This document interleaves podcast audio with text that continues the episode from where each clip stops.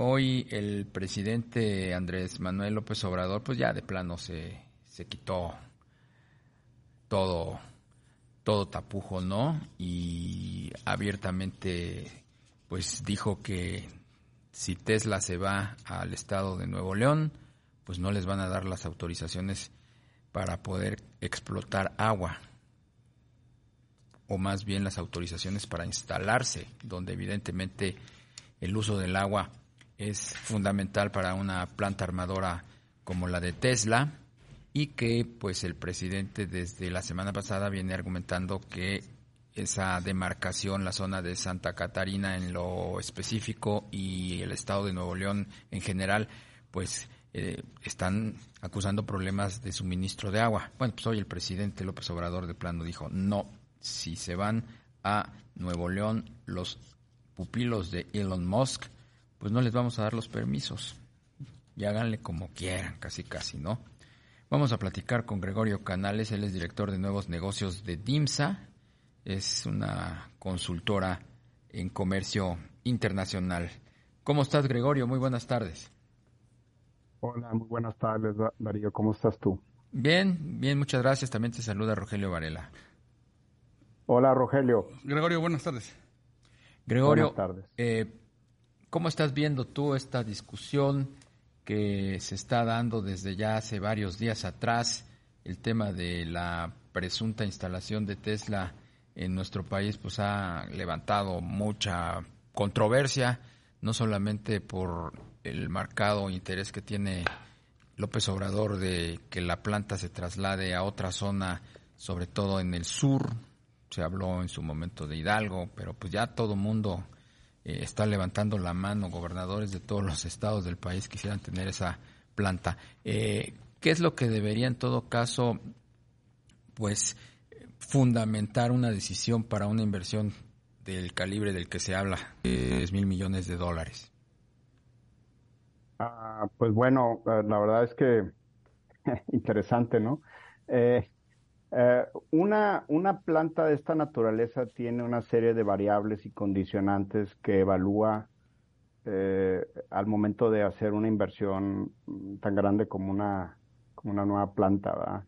Variables que tienen que ver con su logística, el país propio, la entrada y salida de mercancías, su mano de obra, obviamente, eh, la disponibilidad de proveedores, eh, obviamente elementos del país como Estado de Derecho, seguridad, y luego elementos muy puntuales que tienen que ver con eh, efectivamente todo lo que son los, los bienes públicos como pues agua, luz, gas, telefonía, públicos en el sentido de que se dan al público, no que sean bienes de, del gobierno.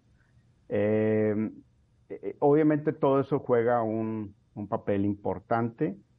Eh, los gobiernos de los países normalmente apoyan dichas inversiones para que lleguen a su país e incluso pues lo pelean a nivel internacional.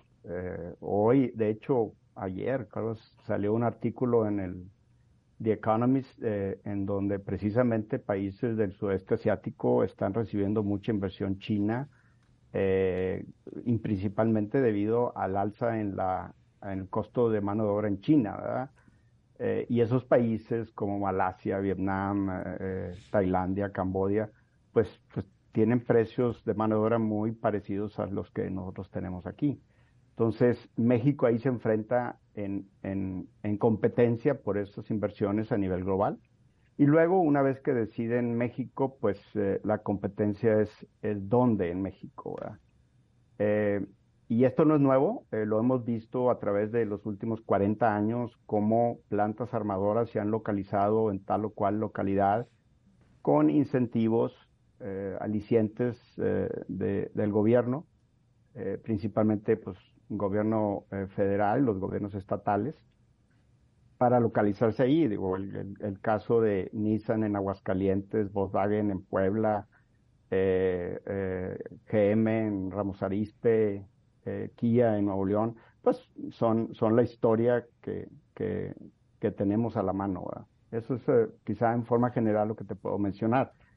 Otra cosa es que independientemente de los eh, alicientes o incentivos que pudiera dar, hay que considerar que la decisión final es, es, eh, es la de la empresa. La empresa decide, eh, pone en la balanza todos sus eh, elementos y condicionantes para decidir dónde ubicarse. Un, un aliciente o incentivo, pues está bueno como, como en el corto plazo, pero las plantas tienen que ver en un mediano y largo plazo, 20, 30, 40 años. Digo, ¿cuántos, cuántos años no tiene Volkswagen en Puebla o Nissan en Aguascalientes? Entonces, sí, el horizonte de planeación debe ser bastante grande en ese sentido. Sí, efectivamente, Gregorio. ¿Y tú ves algún riesgo de que, pues, en este jaloneo entre un estado y otro con el gobierno federal, pues, por esta planta de Tesla, eh, mejor decida instalarse en Estados Unidos o en Canadá? Sí, desgraciadamente, ahora sí como, como decía mi madre, que en paz descanse, eh, nos podemos quedar sin Juan y sin las gallinas. Entonces, más vale no, no levantar mucho polvo.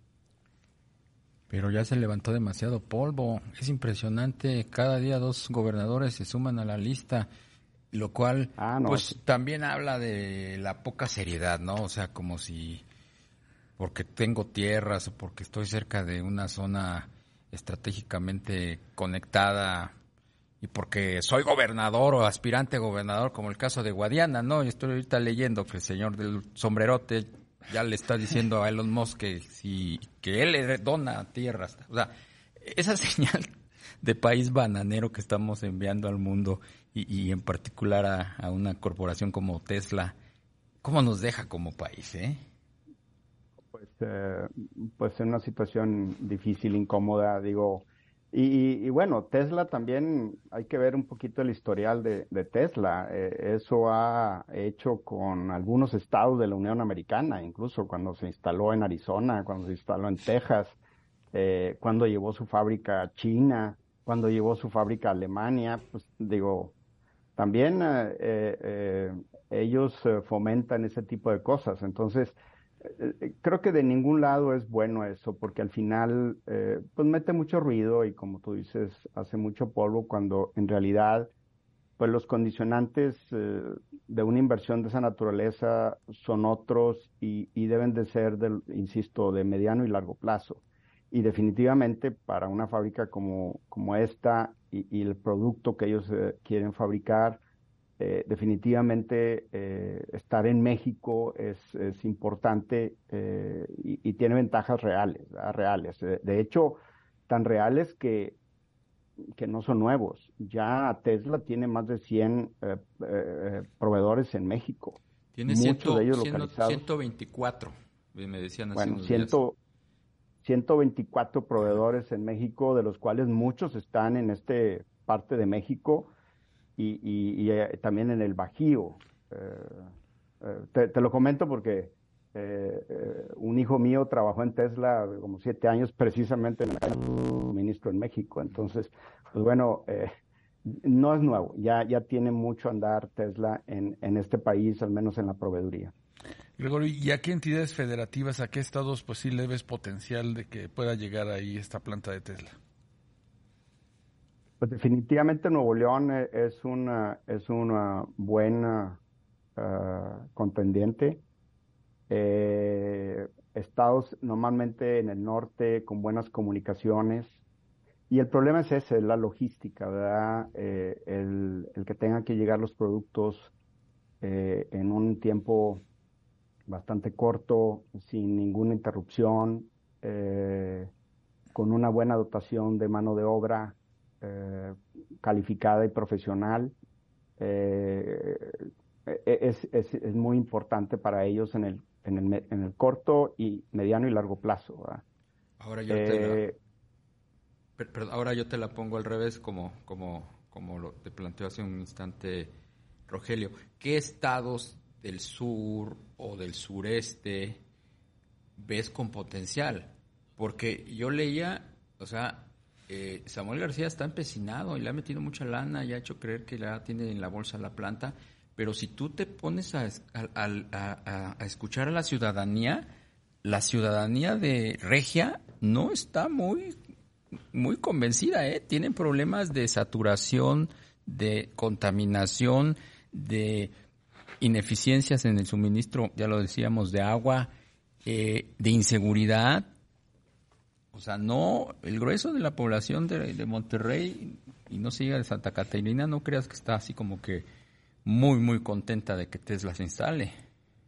Eh, esa parte no la sé, eh, pero, pero te puedo decir que desde el punto de vista de planeación urbana, México se distingue por, por tener muy bajos índices de planeación urbana. ¿no? Digo, eh, no nomás Monterrey, todo, todo México está así. Creo que ciudades planeadas hay pocas, sí. o, o, o, si acaso no hay.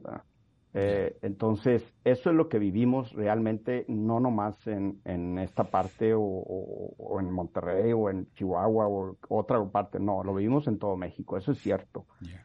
Eh, sin embargo, así hemos crecido y así se ha desarrollado eh, el país. Sí. Y, y, hemos tenido algunas ventajas. Eso bueno, por un lado. Pues, Gregorio... Por otro lado, el, el, el tema del agua, nomás para terminar, sí, la vivimos en el, en, en el, verano pasado, eso es cierto. Entiendo que ya hay una remediación que, que, es parte del gobierno del estado y parte del gobierno Bien. federal. Nos tenemos y que va a ir. entrar en operación. Nos tenemos que irnos porque nos, va, nos va, a agarrar el corte. Gregorio Canales, director de nuevos negocios de DIMSA. Te aprecio mucho estos minutos. Está usted escuchando Negocios en Imagen con Darío Celis. Grupo Imagen y Women Economic Forum presentan.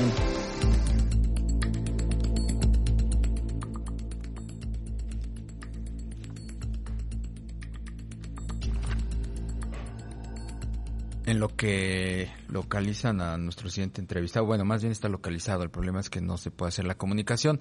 Eh, estábamos comentando, Rogelio y yo, fuera del aire, cómo el presidente pues ha eh, estropeado negociaciones tan importantes que derivaban en operaciones de compraventa pues multimillonarias, ¿no? Sí. Esto de Tesla lo vimos y lo estamos viendo en el caso de Banamex. O sea, una operación que se pudo haber tasado en 8 mil, 9 mil millones de dólares, ahorita ya está tan lastimada, tan presionada, o como dicen los clásicos, tan mosqueada, que el precio se ha ido abajo y se han dado condiciones para que el comprador, el único comprador que queda, que es Germán Larrea, pues se dé el lujo ya de castigar el precio. ¿Sí? Castigar el precio, pues porque el presidente le ha metido mano y ha condicionado que no me corran gente, que se quede un mexicano, que el patrimonio cultural no salga, que está bien, está bien, pero yo creo que es un exceso por parte del presidente, ¿no? Sí, definitivamente, y pues eh, eh, en los negocios, digamos que todos esos condicionantes pues se pueden estropear, se pueden espantar, y ojalá eso no ocurra con Tesla. Bien, ya, ya nos dicen que ya tenemos al entrevistado, que es Carlos Herrero, presidente de Extrategia, Comunicación y Marketing. Está próximo a llevarse a cabo el Women Economic Forum. ¿Cómo estás, Carlos? Muy buenas tardes. Entendemos que estás, estás en España, ¿verdad? Estoy en España, mi querido Darío. Aquí es la noche, pero ya sabes que en Madrid no se duerme. Acá tampoco, y menos en fin de semana. Exactamente. ¿Eh? Qué gusto saludarte, Carlos. Fiesteros, tanto en México como en España. Tus órdenes, mi querido Darío. Bueno, pues platícanos cómo va la organización de este Women Economic Forum. Realmente va muy bien. Esta es la quinta edición del Women Economic Forum. El concepto que tenemos este año, Darío, es All for Women, que quiere decir todo por las mujeres, pero englobando a toda la sociedad. Los, las instituciones, las organizaciones, las iglesias, los partidos políticos, las familias, todos por las mujeres, no solo las mujeres por las mujeres, sino toda la sociedad por la inclusión y la diversidad. Y en este foro de 2023 tendremos tres ejes temáticos, salud y bienestar, nuevas formas de liderazgo y trascendencia y empleabilidad y brecha salarial, mi querido Darío. Carlos, ¿cómo estás? Te saluda Rogelio Varela. ¿Qué tal, Rogelio? ¿Cómo estás? Eh, Carlos, platícanos un poco sobre, pues, cuándo se va a organizar este evento, el formato, este, pues, eh, digamos que algunos de los eh, digamos, participantes en este gran foro. Me acuerdo que el año pasado, perdón que meta la cuchara, fue virtual o, mayoritariamente virtual, porque todavía teníamos los estragos del COVID, ¿no, Carlos? Así es, Darío, er, fue mayoritariamente virtual. Tuvimos una presencia de 200 personas en el foro del año pasado. Este año pretendemos también hacerlo de la misma manera. Un foro para unas 200 personas el 21 y 22 de marzo en el Camino Real de Polanco y luego la transmisión digital del 27 al 31 de marzo en el marco del Día de la Mujer y del Mes de la Mujer. Y esperamos, con el apoyo de nuestro media partner, que es Imagen, unos, dos, unos o unas 200 mil espectadoras y espectadores únicos en las redes sociales y eh, en todas las plataformas que tiene Imagen. A ver, la pregunta con la que debimos haber iniciado, para quienes no están muy relacionados con el concepto, ¿qué es el WEF? El WEF es un concepto que nace en la India. Eh, la, fundadora, Jarvina Aurora, hace una organización que se llama All Ladies. Y de ahí surge el Women Economic Forum hacia todo el mundo. Michelle Ferrari y un servidor nos hacemos socios del Women Economic Forum Iberoamérica para desarrollarlo en América Latina, prioritariamente México, y también en, la península ibérica, Madrid y eh, Lisboa, España y Portugal. Es un concepto que busca la inclusión y la diversidad de las mujeres, presentando modelos alcanzables con logros reales y eficientes que transforman la sociedad. Carlos, ¿y alguno de los eh, ponentes o, mujeres, hombres que estarán en esta quinta edición, cuál nos puedes adelantar? Sí, Rogelio, mira, estará María Arisa, la presidenta de Viva, Rosario Marín, la expresorera de los Estados Unidos, que es nuestra senior advisor, estará también eh, Laura Bonilla de Canaimca, estará Maite Ramos, directora general de Alstom, Rosa Vázquez, directora general de Kemurs, tenemos un nutrido grupo de mujeres, pero también de hombres, como Mar Guerrero, director de la firma Hogan Lovells, Constantinos Panagiotu, director de Doppelmayr, una, un nutrido grupo de personas que han trabajado por la inclusión desde el mundo de la empresa, de la política y de la sociedad. Perdón, Carlos, después de cuatro ediciones del World Economic, del Women Economic Forum, ¿Cuál ha sido el impacto y, qué se espera en esta quinta edición? Mira, el impacto lo medimos muchísimo por todos los comentarios y las experiencias que afortunadamente nos pueden transmitir por redes. Y vemos sobre todo mujeres que emprenden negocios, mujeres que eh, buscan su desarrollo personal y económico y profesional en una empresa familiar, mujeres que participan en proyectos como Mujer Emprende para favorecer negocios personales todo un crecimiento económico y un crecimiento personal y profesional que desarrolla la independencia y la libertad de las mujeres. Este año pretendemos también llamar la atención, Darío, a todos los involucrados en la sociedad, que nadie se sienta excluido y pretendemos llegar con estos mensajes pues con toda la inmediatez y la simultaneidad de las redes sociales. Lo que queremos es no estar hablando ya del tema solamente, sino dar pasos hacia adelante en la inclusión y la diversidad, cambiar un poco nuestro mundo.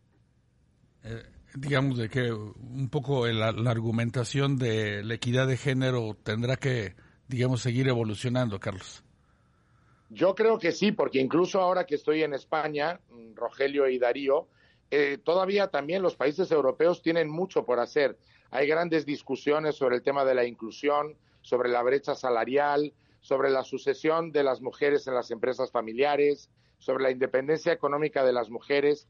El mundo no ha avanzado suficientemente en esto y todavía el tema de la inclusión hasta en el lenguaje nos, nos llega a traicionar porque hablamos de cotas de género, de cotas de poder, todavía nos traiciona el lenguaje. Deberíamos ya eliminar esas partes que son buenas y que nos han llevado a tener una mejor inclusión, pero deberíamos dar por natural el que la mujer estuviera desarrollándose en todos los puestos de la vida social y económica de un país.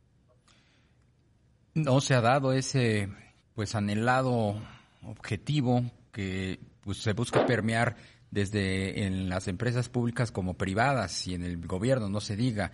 Tú como experto en comunicación, eh, ¿cuál crees que ha sido el cambio discursivo eh, en torno a la igualdad entre mujeres y hombres y qué efectos sensibles tenemos hoy? Desde luego hay un cambio discursivo con una nueva narrativa donde hemos visto a mujeres comprobar con hechos y realidades que cuando están presentes en los puestos directivos de una empresa, la empresa crece en torno a un 20% en general sobre su desarrollo económico. También vemos, por supuesto, que la mujer en los ámbitos donde se desarrolla, perdón, genera economía y genera riqueza y genera visión. Entonces, la primera narrativa es ver los hechos. La segunda narrativa es poner los puntos en los lugares adecuados y debemos ponerlos en foros, debemos ponerlos en políticas públicas, debemos ponerlos hacia los consejos de administración de las empresas y así llamar la atención sobre esta situación. Todavía la inclusión de la mujer, a pesar de demostrar con hechos lo que aporta a una economía, lo que aporta a la empresa, a una institución, no se ha logrado completamente. Pero también en esta narrativa, Darío y, Rogelio, las mujeres tienen que creérselo, tienen que dejar de pensar en mitos y en situaciones y en esperar que venga de fuera, cuando realmente también ellas son una parte muy, muy activa. Y eso es lo que está cambiando también la narrativa, que las mujeres también están, de alguna manera, despertando un poco más de lo que se hacía 10, 20 años atrás. Carlos, repítenos de nueva cuenta las fechas para los que no nos alcanzaron a, a escuchar para esta quinta edición del Women Economic Forum. Claro que sí, será en forma presencial en el Hotel Camino Real, con la presencia de Imagen Televisión, Imagen Radio y Excelsior, el 21 y 22 de marzo. Y luego en transmisión digital, en todo el ecosistema digital de Grupo Imagen, del 27 al 31 de marzo. Carlos Herrero, presidente de Estrategia, Comunicación y Marketing, mucho gusto en saludarte y gracias por esta entrevista. Muchísimas gracias a ti, querido Darío, a ti, querido Rogelio, y felicitarles porque desde su programa siempre han contribuido a esta inclusión y desarrollo de la mujer. No, muchas gracias a ti y felicidades por ese esfuerzo. Hasta pronto. Muchísimas gracias. Gracias también a su audiencia. Gracias. Eh, hoy fue el cambio de estafeta en el Consejo Mexicano de Negocios. Rolando Vega Sáenz asumió la presidencia en lugar de Antonio del Valle Perochena. El encuentro es en Cancún, están teniendo allá su reunión de consejo eh, y donde se están definiendo pues las directrices estratégicas para este 2023. Me dicen que fueron pues los, como diría el clásico, un buen número de los machuchones de este país porque pues el Consejo Mexicano de Negocios es es el único gremio del Consejo Coordinador Empresarial en donde sus socios pues, son los dueños de las empresas, las grandes empresas. Son alrededor de 60 empresarios y me dicen que por ahí estuvieron un buen número de ellos. Vamos a hacer otra pausa y regresamos.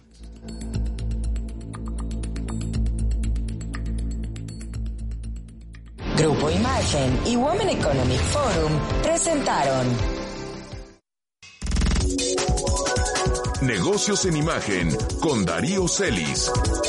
Regresamos.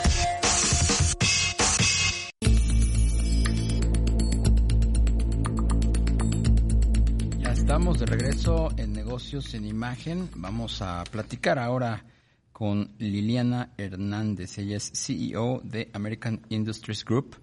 American Industries Group planea invertir 150 millones de dólares este 2023 para extender su reserva de propiedades industriales precisamente en Nuevo León y en Chihuahua. ¿Cómo estás, Liliana? Muy buenas tardes. Hola, Darío. Buenas tardes. Muchísimas gracias por el espacio. Gusto saludarte a ti y a tu audiencia. Gracias. También te saluda Rogelio Varela. Hola, Rogelio. Buenas, tardes. Buenas tardes, Liliana. Mucho gusto. Liliana, a ver, platícanos eh, para quienes no estamos muy relacionados con American Industries Group. Eh, háblanos de, de, de, ustedes, sí, por favor. ¿Cuál es, digamos, su, su, carta de presentación?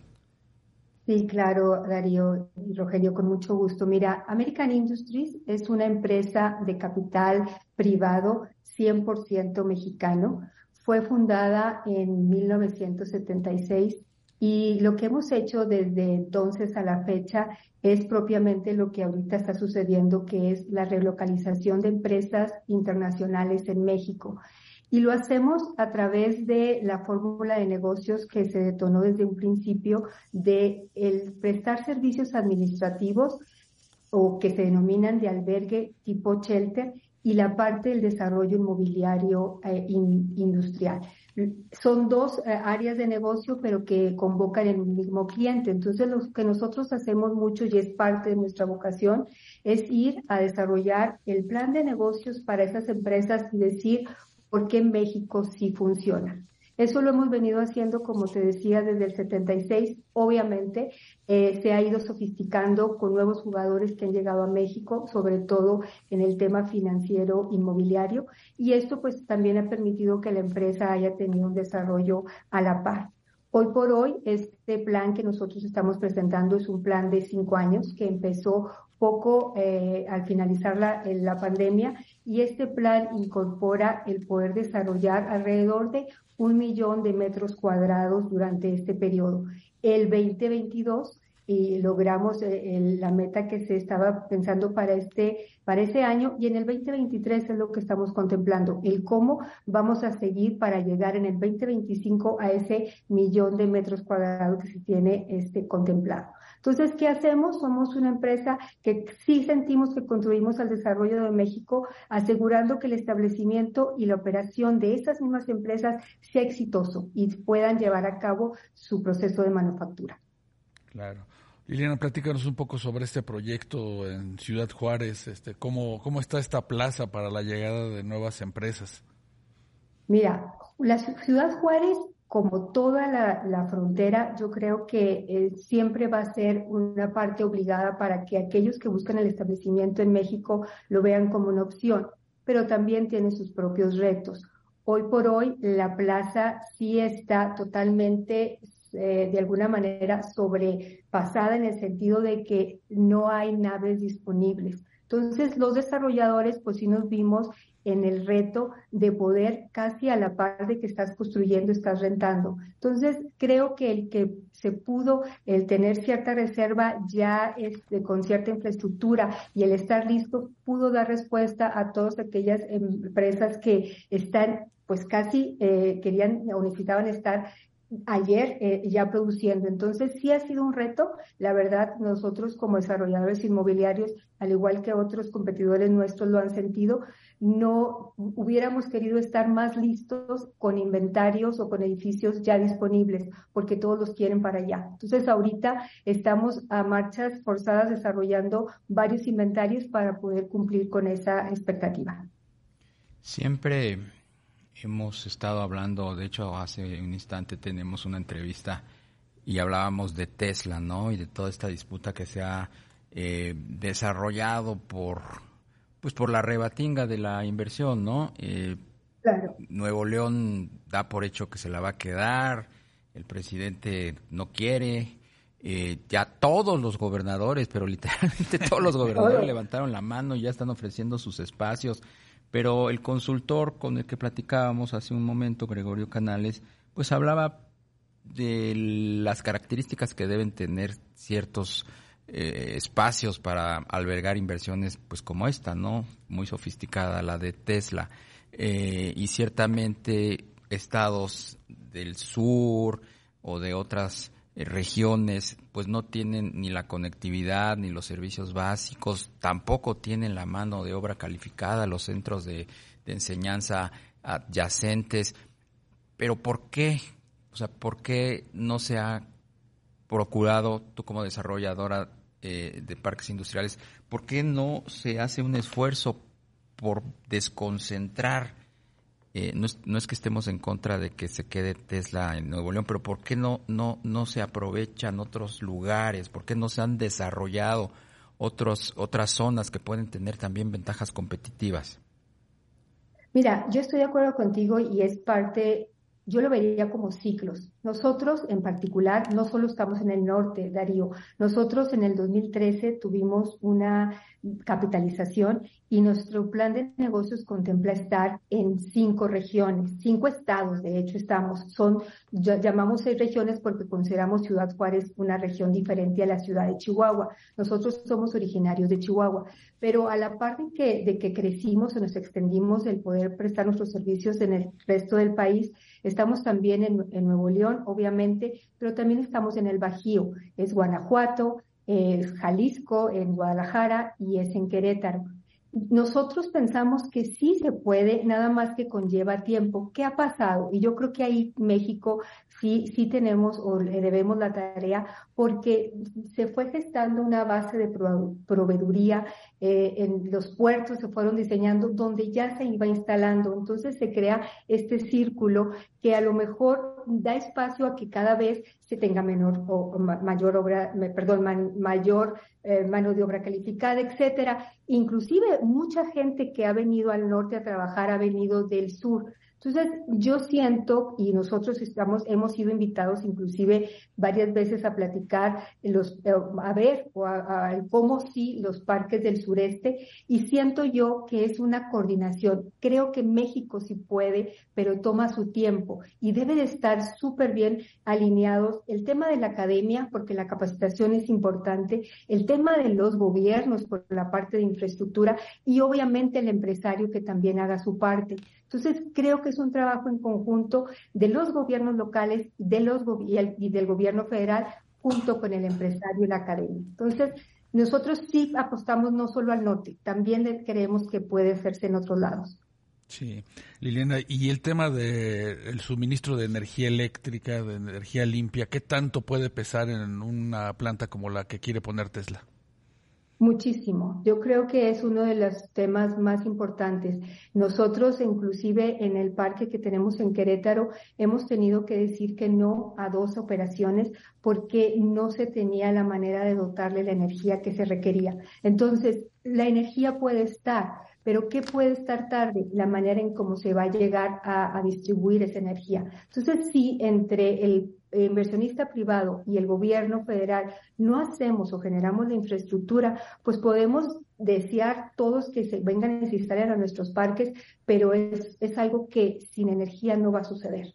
Es muy importante, la ventaja podría ser tener alternativas, no solo de energía, eh, sino energías renovables, energías limpias. Creo que eso podría ser una coyuntura que pudiese aprovechar más fácil las oportunidades.